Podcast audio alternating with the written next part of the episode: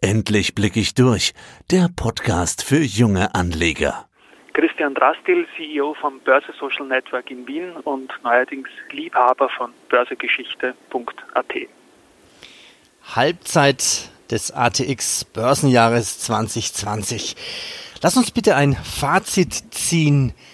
Wer sind die Gewinne und Verlierer? Was sind die Trends und welche Folgen haben Corona-Lockdown am österreichischen Börsenmarkt gehabt?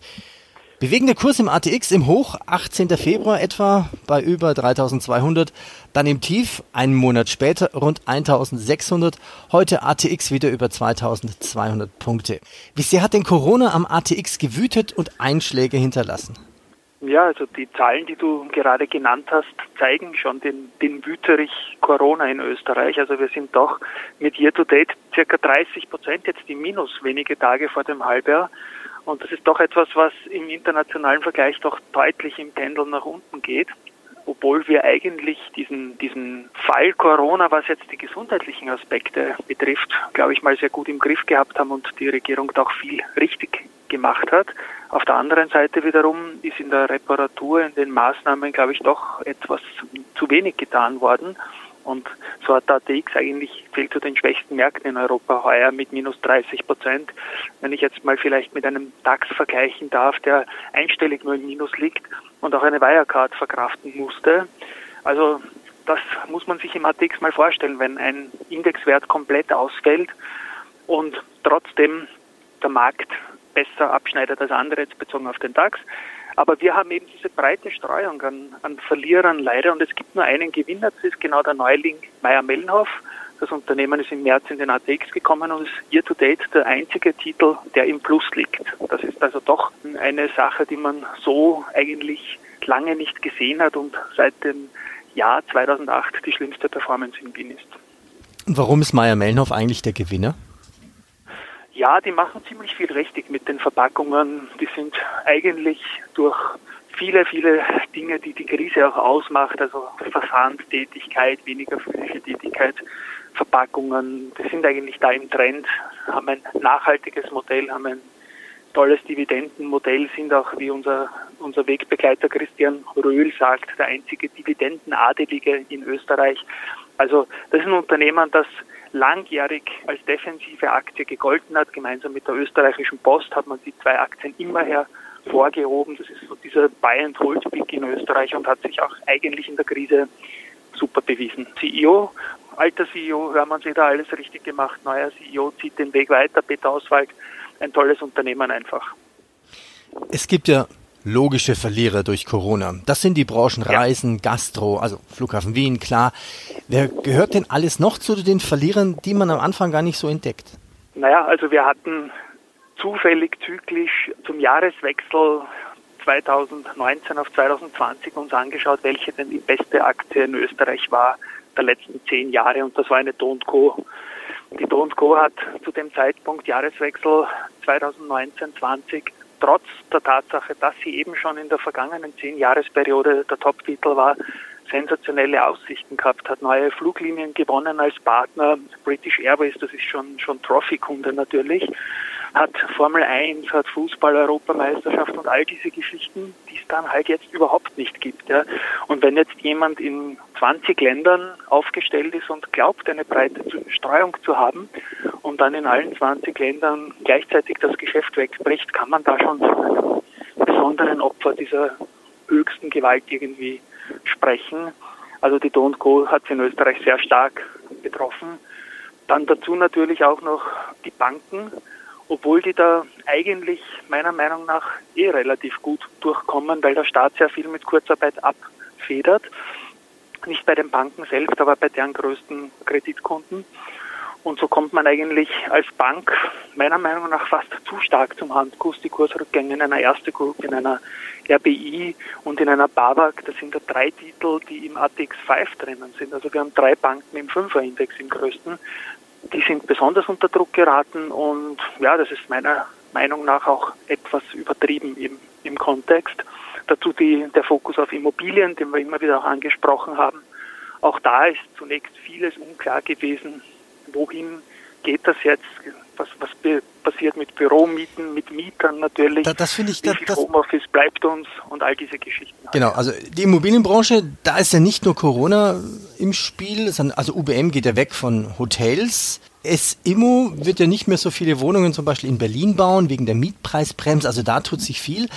Ich habe auch schon Interviews geführt mit der Chefin von Werner Insurance Group mit der Frage, ja, was macht ihr jetzt alles mit euren Büroimmobilien? Sie sagt, ja, so viel brauchen wir gar nicht mehr. Also da wird sich schon noch was tun in den nächsten Jahren. Ich glaube schon, dass Büroimmobilien plötzlich Kapazitäten haben werden. Da bin ich vollkommen bei dir und das ist jetzt eine spannende Situation hier. Wir sehen auf der anderen Seite im Wohnimmobilienmarkt gerade in Wien, das ist also, ich verfolge die Märkte schon länger und ich habe auch am Anfang die Liebhaberei zur Börsegeschichte angekündigt. Also ich sehe keinen ungebrocheneren Bullenmarkt in, in meiner Marktbeobachtung als zum Beispiel die, der Wohnungsmarkt in Wien. Also da ist in der Sekunde ist die Nachfrage wieder reingekommen, als die Equities einfach fürchterlich ausgesehen haben, man gesehen hat, dass man 50 Prozent in einem Monat verlieren kann, gemessen am ATX von diesen 3300 knapp auf 1600. Das ist sich ausgegangen im März. Aber die Immobilien sind einfach stabil geblieben, also da kommt schon wieder ordentlich Nachfrage rein. Büromarkt muss man wirklich abwarten, wohin die, die Welt geht, beziehungsweise auch was die Immobiliengesellschaften dann vielleicht tun können, um höherwertige oder büroähnlichere Wohnungen neu zu errichten, zu bauen. Ich glaube, da ist es zu früh, noch was abzugeben. Wir haben gesehen in Österreich, dass die Unternehmen viel durchgemacht haben, äh, letztendlich vor allem Beginn der, der, der Nullerjahre mit ein paar Problemfällen wie Mindel European Land oder der, der alten Immofinanzstruktur. Das wurde gut gelöst, die sind schnell, die sind situationselastisch, wie man in Österreich sagt, und ich bin da guter Dinge, dass auf Basis der gegenwärtigen Bewertungen die von dir genannte SIMO oder auch eine Immofinanz bzw. eine CA-Immo gut aufgestellt sind, sich da neu zu erfinden und, und auch ein spannender Investment Case bleiben. Schauen wir uns noch die Corona-Gewinner an. Das sind ja üblicherweise IT-Firmen, Cloud-Lösungen, Videokonferenzen oder alles, was Medizin natürlich zu tun hat, Pharmatechnik. Welche Gewinner hat denn? Richtig. Gibt es denn bei euch in Wien? Nein, es gibt da eben so gut wie gar nichts. Ja. Das ist das Problem auch Österreich, wo man sagt, wir haben jetzt keine Unternehmen, die jetzt großartig im medizinischen Bereich tätig sind. Also es fehlt uns auch die Digitalisierung irgendwie. Man kann natürlich nennen, eine AT&S die mit ihren Leiterplatten oder mit ihrer PCB-Technologie in sehr, sehr vielen medizinischen Entwicklungen auch drinnen sind und sich auch durchaus halten im Vergleich zu anderen Aktien. Aber hinter der AT&S wird es schon dünn. Die zweite Aktie, die man immer genannt hat im, im technologischen Zusammenhang, ist eine FACC, aber die ist halt wieder verdammt knapp an der, der Airline-Branche dran. Und da braucht schon einen ganz anderen Innovationscharakter und auch Argumentationskatalog den Investoren gegenüber, um sich im Kursniveau zu halten. Und das ist meines Erachtens nach relativ gut gelungen. Es hätte auch schlimmer kommen können in dem Bereich. Aber wie man sagt, also es fehlen uns einfach die Pharmatangente, die zum Beispiel im DAX gegeben ist. Dafür haben wir mit dem Werner Landtaler und der Evotec einen netten Österreicher in Hamburg. Ja, und dann bleibt noch Marinomed natürlich.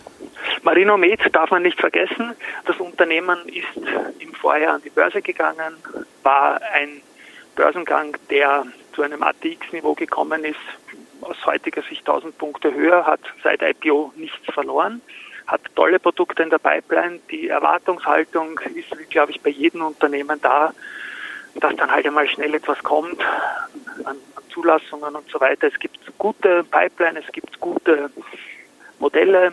Die Analysten mögen das Unternehmen, Institutionelle mögen das Unternehmen.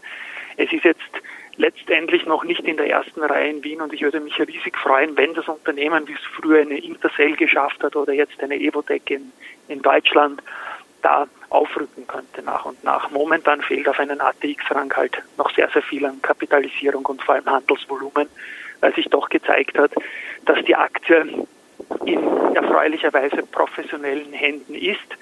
Investoren, die das Geschäftsmodell wollen, verstehen und auch, sage ich mal, den langen Atem haben, mal schwächere Quartalsergebnisse durchzudrücken, die es aber bei der Marinomed bis jetzt gar nicht gegeben hat. Aber es ist ein Unternehmen, das toll ist, spannend, ich bin auch long, aber es ist jetzt kein Unternehmen, das man jetzt zum Beispiel als drei beim ATX sehen kann. Da ist es noch viel zu klein, weil und auch natürlich noch gar nicht im ATX drin. Jetzt gleich um 12.30 Uhr habe ich ein Interview mit Zum Tobel zu den Jahreszahlen 2019-20. Mhm. Nach zwei Jahren wieder in der Gewinnzone. Das ist doch eine typische, eine gute Turnaround-Story, oder? Absolut. Also Zum Tobel ist ein tolles Unternehmen und ich freue mich auch persönlich, als ich die Zahlen heute gesehen habe in der Früh. Also das ist eine tolle Sache. Also der, der neue CEO tut einen, einen guten Job, ist weniger der Salesman wie der alte CEO, sondern hat das Unternehmen wirklich nachhaltig einem Turnaround unterzogen, ist leider, und da sind wir wieder bei der Marinomed, auch momentan weit, weit, weit weg von einem ATX-Rang, weil er einfach zu klein geworden, Marktkapitalisierung und auch Handelsumsätze. Also insofern, schöne Stories gibt es auch in Wien, aber die sind halt weit weg vom ATX momentan. Vielleicht von dir noch kurz eine Zusammenfassung. Also, was sind für dich die positiven Überraschungen erstes Halbjahr 2020? Ähm, positiven Überraschungen, da gibt es nicht viele. Die Meier-Mellenhof haben wir genannt. Die beiden anderen Unternehmen hast du mir jetzt dankenswerterweise in den Mund gelegt. Also eine, eine Zumtobel, eine Marinomed, die halten sich. Das ist eine gute Entwicklung. Sonst fällt mir da eigentlich nicht allzu viel Positives ein. Positiv ist vielleicht, dass es nicht wirklich etwas Negatives gibt. Also es gibt jetzt nicht die großen Ausrutscher. Also die Unternehmen haben zwar im Kurs gelitten, haben aber meiner Meinung nach corporate entwicklungstechnisch jetzt nicht viel falsch gemacht. Sie sind halt mitverkauft worden. Wie das an einem Markt, dem die Basisliquidität halt nicht so gegeben ist wie in Deutschland, halt schneller geht, weil man auch mehrere Tage braucht, bis man aus, aus Positionen rauskommt, wenn einmal verkauft wird. Also ich glaube, das Positive ist, dass keiner große Fehler gemacht hat, die er später bereuen wird, sondern einfach halt relativ gut durch die Krise kommt. Das ist jetzt mal ein Gefühl. Ich bin gespannt auf die Q2-Zahlen. Da wird man dann sicherlich gescheiter sein. Und wie geht's ja. mit Veranstaltungen in Wien rund um den Kapitalmarkt weiter? Das ist auch ein spannendes Thema. Also wir haben jetzt gerade den Wiener Börsepreis hinter uns, der virtuell verliehen wurde mit großem Abstand, auch auf den Bildern, die gemacht wurden. Es war recht spannend. Es wurde angespoilert über drei Tage. Zunächst der dritte Rang in mehreren Kategorien, dann der zweite, dann der erste. Also ich denke, man findet auch Gefallen an diesem nicht so physischen Leben. Für uns hat sich nicht so viel geändert. Ich habe immer schon Homeoffice gearbeitet, meine Kollegen auch. Also wir treffen uns da einmal in der Woche nur. Wir hatten die große Konferenz mit 17 österreichischen Unternehmen und der Baderbank am 17. 18. Juni, also erst wenige Tage her. Auch das ist sehr gut gelaufen. Das Kapitalmarktleben, das physische in Österreich, passiert halt per, per Telefon, per, E-Mail, passiert digital. Und ja, in dem Zusammenhang fällt mir natürlich noch ein Unternehmen ein, das ich zuerst ein bisschen zu, zu kurz gehalten habe. Telekom Austria macht auch einen guten Job, meiner Meinung nach. Und ist auch einer, den man positiv hervorheben muss aus dem Spektrum. Und ist auch ein Wert, der im ATX drinnen ist, wenngleich selbst eine Telekom Austria in Österreich um den ATX-Rang kämpft, hat natürlich wenig Streubesitz mit großen Eigentümern, die viel Festbesitz halten. Aber das Unternehmen ist sicherlich etwas, das in der Digitalisierung da auch sehr viel richtig macht. Und das Leben wird, glaube ich, nicht mehr so analog werden, wie es mal war. Es wird hybrid werden. Das wird man bei Hauptversammlungen sehen, es wird Präsenzen geben und es wird genauso das Digitale, das wird uns bleiben und das ist auch gut so. Erstmal vielen Dank für das Zwischenfazit des Wiener Kapitalmarktes, erstes Halbjahr 2020. Mal so eine Side-Story, der Bilanzbetrug Wirecard. Du hast es kurz erwähnt. Ja. Das erinnert mich an WorldCom, Enron. Was hältst du von dieser Betrugsgeschichte? Jetzt gerade hat ja auch Wirecard Insolvenz angemeldet, die Aktie nur noch 1,50 wert. Ja. Ja, das ist natürlich eine Dimension und auch da möchte ich einen Bezug vielleicht zu Wien kurz herstellen. Ich habe mir das auch angeschaut, weil wir in einem Projekt arbeiten, Börsegeschichte.at, das habe ich eingangs erwähnt. Ich bin da so ein historischer Fan und Liebhaber und Statistiker und alles Mögliche. Und da habe ich mir angeschaut, dass solche Fälle wie in Deutschland jetzt die Wirecard, die da vor kurzem jetzt mal, glaube ich, 61,8 Prozent an einem Tag verloren hat. Sowas hatten wir in Wien in der ATX-Geschichte nicht. Also es ist auch so, dass die dass das nicht mal der schlimmste Tag eines Unternehmens in der DAX-Geschichte war, sondern da gab es auch noch die Hypo Real Estate, die in einem Tag, glaube ich, 74 Prozent verloren hat im Jahr 2008. Und dann gab es auch noch eine Geschichte namens MLP und so weiter. Das ist alles ein, ein Thema, das natürlich in, in der Auswirkung, wie wir es jetzt haben, Insolvenz und Bilanztricksereien, bleibt nicht mehr allzu viel Platz für die, für die Unschuldsvermutung. Und das ist natürlich eine fürchterliche Geschichte für einen Markt, für einen Aufseher, für die BaFin meiner Meinung nach. Die Kollegen aus Deutschland, die Medienkollegen waren da massiv dran und trotzdem konnte nichts aufgeklärt werden oder wollte nichts aufgeklärt werden. Ich bin da weit weg von Unterstellungen, aber man schüttelt den Kopf einfach aus der Ferne. Wir haben natürlich einen österreichischen CEO dort und deswegen ist das auch wieder ein bisschen ein Bezug. Man kommt an der Wirecard natürlich auch hier in Wien nicht vorbei. Der Podcast für junge Anleger jeden Alters. Ein Podcast von börsesocial.com.